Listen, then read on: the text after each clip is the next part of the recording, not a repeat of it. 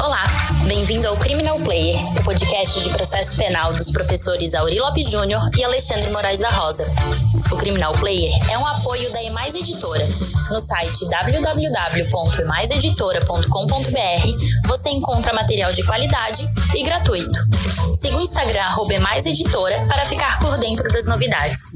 Você pode seguir também o Instagram dos professores Auri Lopes Júnior, arroba Auri Lopes JR, e Alexandre Moraes da Rosa, arroba Alexandre Moraes da Rosa, para ficar por dentro de tudo o que acontece no mundo do processo penal.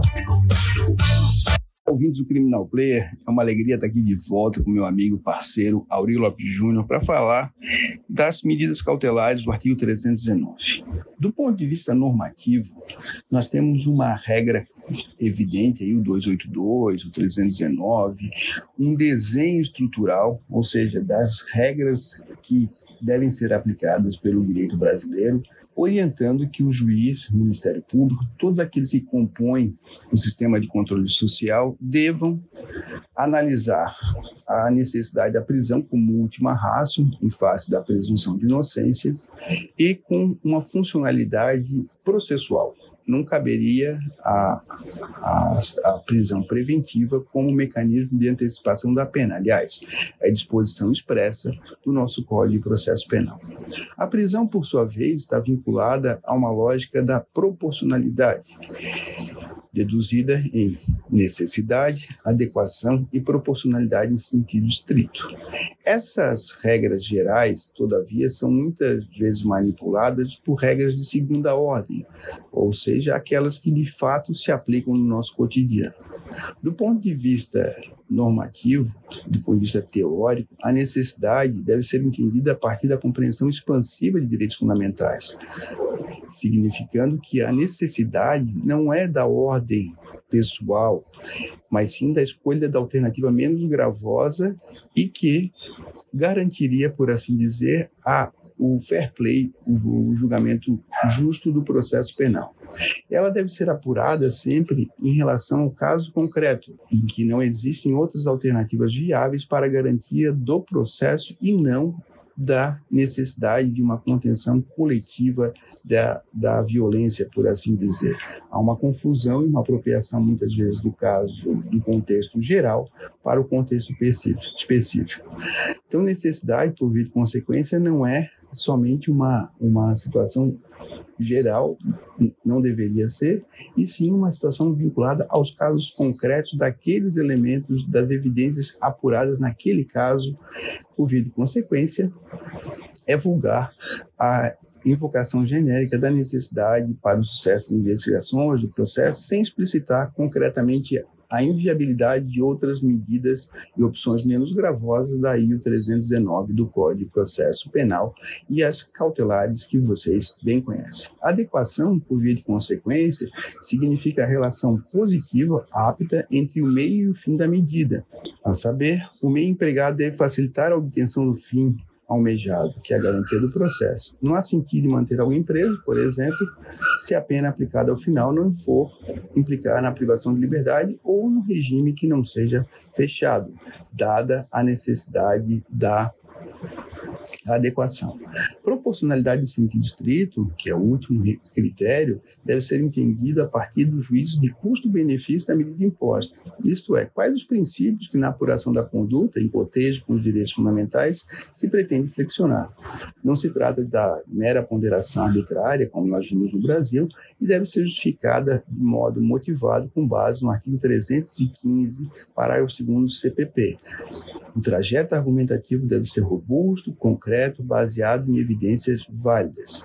E nós temos a regra que é muito clara nesse sentido, no tocante à necessidade de garantia de uma presunção constante nas regras civilizatórias do processo, que é a garantia das regras da presunção de inocência. Isso nos traz uma discussão sobre o episódio 13 que nós fizemos ainda há pouco, que você pode consultar, do processo como dispositivo. A leitura do processo como um sistema nos coloca numa discussão genérica das regras estruturais e nós não conseguimos muitas vezes entender que entre as regras estruturais nós temos as regras dominantes, aquelas que são é, preconizadas por grupos e também por, por, pelo STJ, principalmente pelo Supremo, no que se constitui as regras de genéricas, as regras universais. O direito tem essa perspectiva, nós trazemos aqui as regras gerais para universais que devem ser associadas e analisadas num conjunto de critérios do caso específico. E essas regras gerais, para que elas possam ter aplicabilidade, precisam de um sujeito que sustente essas regras, no caso, os juízes. Então, entre as regras estruturais, nós temos as dominantes e as contextuais, daquele indivíduo, daquele magistrado, daquela magistrada, do promotor, que atua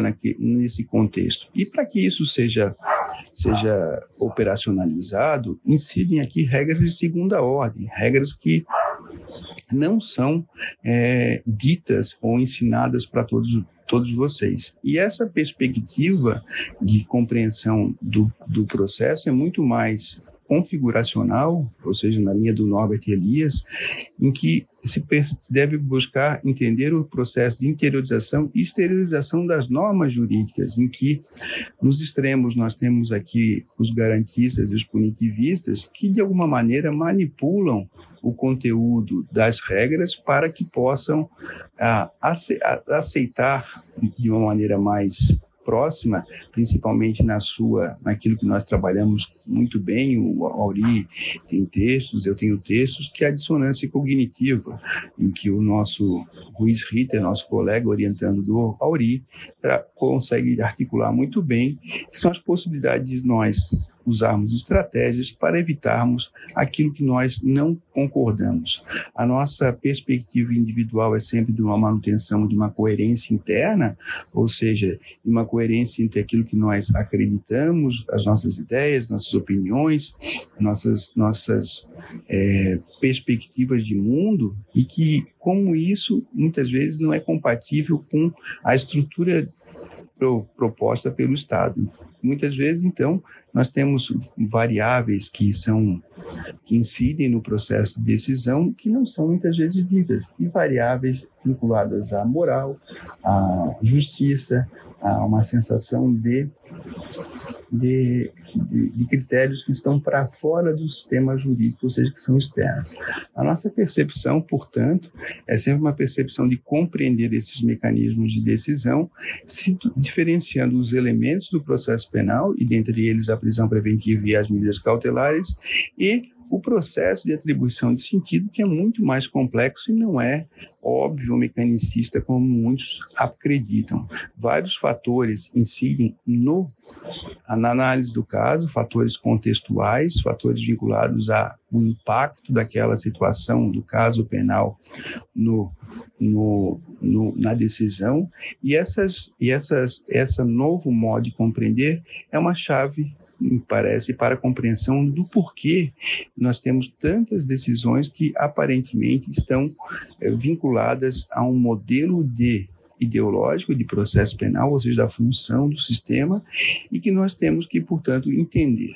Essa, essa, essa compreensão não significa concordar, mas significa entender que hoje em dia a magistratura é representada por alguns grupos e tem prevalecido uma lógica punitivista naquilo que o Auri e eu trabalhamos como movimento de sabotagem inquisitória, em que as regras de garantias são transformadas de modo muito oportunistas algumas vezes, negando vigência ao próprio conteúdo das regras, para que nós possamos, para que se possa decidir de modo em desconformidade com a estrutura do nosso sistema de proteção a direitos fundamentais. Esse modelo, que é um modelo é, muito importante, e nós trabalhamos tanto no livro do direito processual penal do Auri, quanto no meu guia do processo penal estratégico, em que nós temos que entender como esse modelo de decisão é, é invadido por critérios morais e critérios muitas vezes externos ao direito. É, como referi, nós temos aqui uma uma, uma leitura funcional, uma leitura de como a realidade acontece e não daquilo que nós queremos. E essa percepção ela é muito importante para a dedução de, de pedidos e de forma como vai, como se vai decidir, porque muitas vezes os casos são mantidas as prisões em desconformidade com a regra. E para que a gente possa fazer isso de uma maneira muito específica, aqui eu vou rapidinho explicar, é, tentar recapitular com vocês que a prisão cautelar tem como função a instrumentalidade, são meios instrumentais para a obtenção de um fim, vedada a antecipação da pena, responsividade devem ser requeridas pelos legitimados, ou seja, não cabe prisão de ofício, coercitividade limitam, reduzem direitos fundamentais, legalidade e taxatividade devem estar previstas em lei, devem ser contemporâneas, os argumentos, os motivos devem ser atuais objetivos, proporcionais, como nós vimos antes, atender a necessidade, adequação e proporcionalidade, subsidiariedade, inexistência de alternativa menos gravosa, revisibilidade, que é a necessidade de sermos tempo, sempre contemporâneas, provisórias e homogêneas, vinculadas à adequação entre o que se pretende e o final. Começou aqui um vizinho meu a tocar uma, uma furadeira, é impressionante como isso acontece no meio do podcast, mas aqui não dá para para parar, porque eu já gravei muita coisa, e, portanto, nós podemos criar, no final disso, uma compreensão dos um teste da prisão preventiva, que nós podemos seguir seis passos para a verificação da adequada motivação, prevista no parágrafo segundo do artigo 315. Então, podemos ver, A, a hipótese está prevista em lei, é possível a prisão? B. Foi requerida pela autoridade policial e ou acusação, jamais pode ser prendida de ofício, presa de ofício. C. A função é instrumental e não de pena antecipada. D. Motivada de modo racional a partir da presunção de inocência por meio de conectores lógicos capazes de atribuir nexo entre a hipótese e o caso penal. E, baseado em evidências válidas, concretas e contemporâneas, com indicação expressa do estándar probatório utilizado. E, F, necessária, adequada e proporcional, homogênea, insuficiente às medidas cautelares 319. Se a resposta for positiva a todos os seis passos, nós temos um decreto de prisão preventiva que, do ponto de vista normativo, estrutural, se justifica. Ausente qualquer resposta positiva, a prisão é ilegal.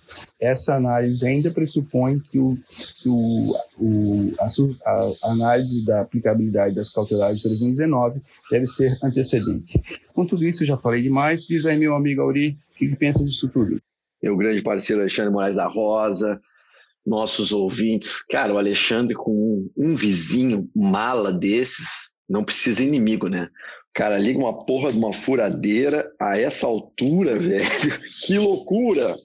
Mas assim, ó, tirando o mala do vizinho, Alexandre, o tema é excelente, a tua fala é, é perfeita e retocável, eu concordo inteiramente.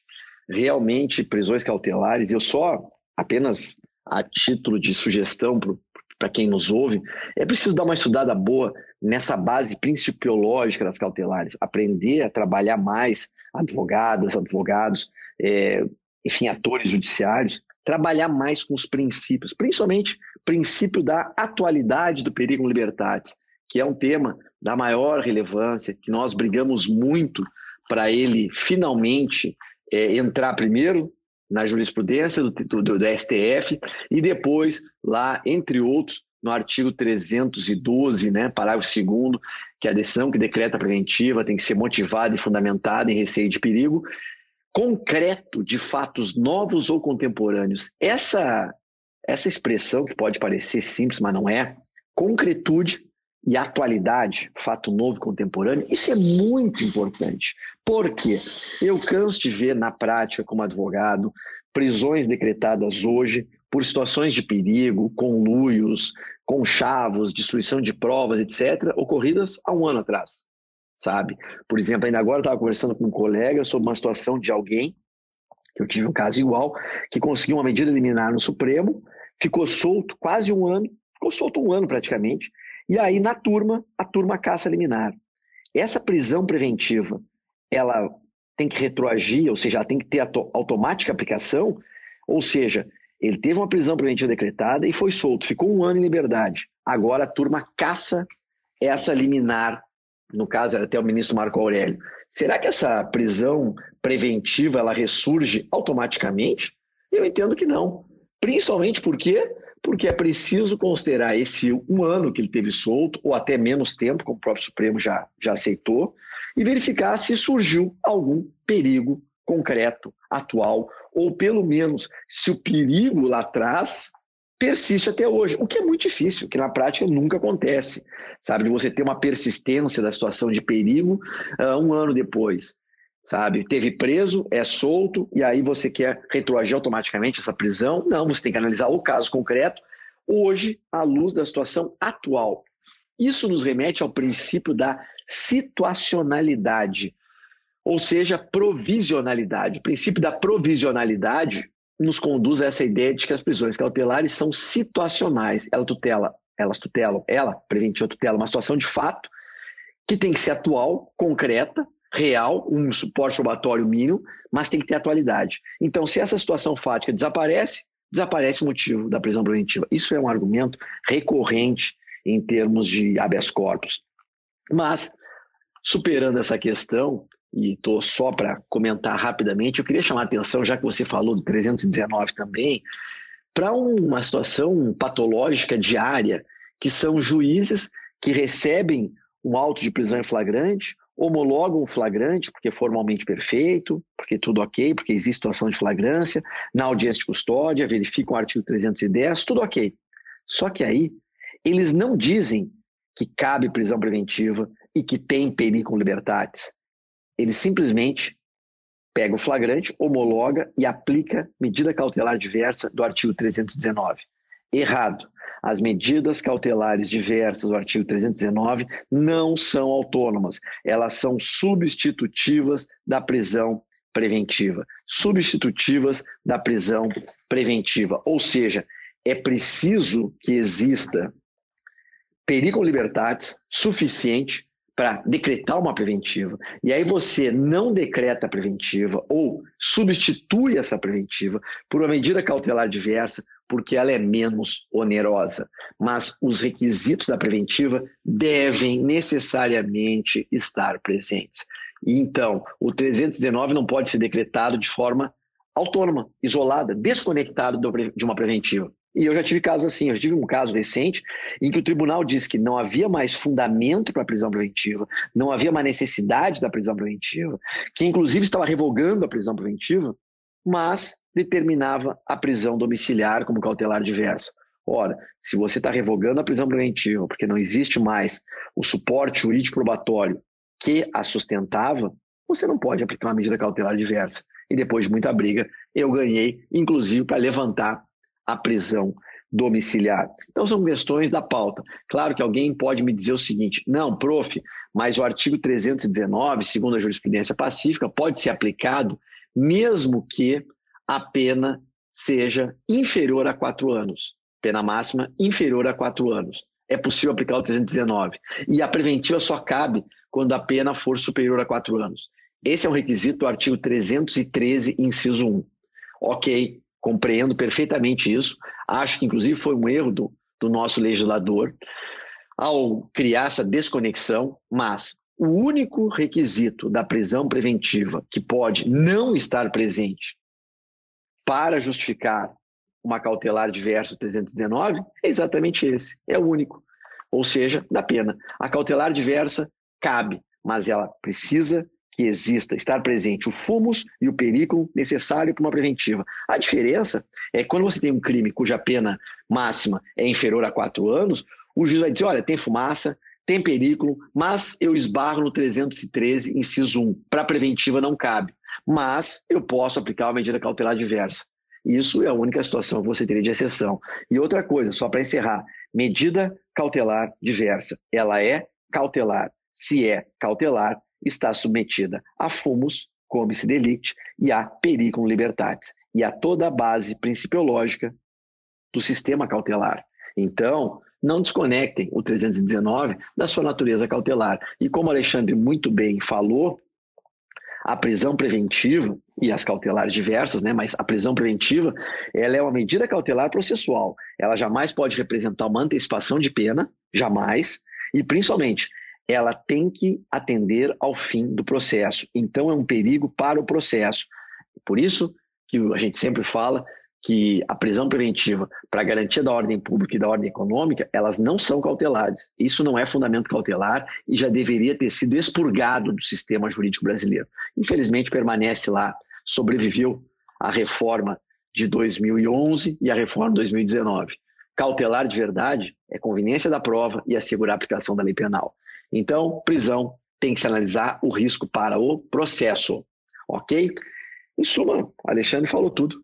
Um prazer. Alexandre, manda o teu vizinho parar de furar na hora que você está gravando, que só atrapalha. Abraço.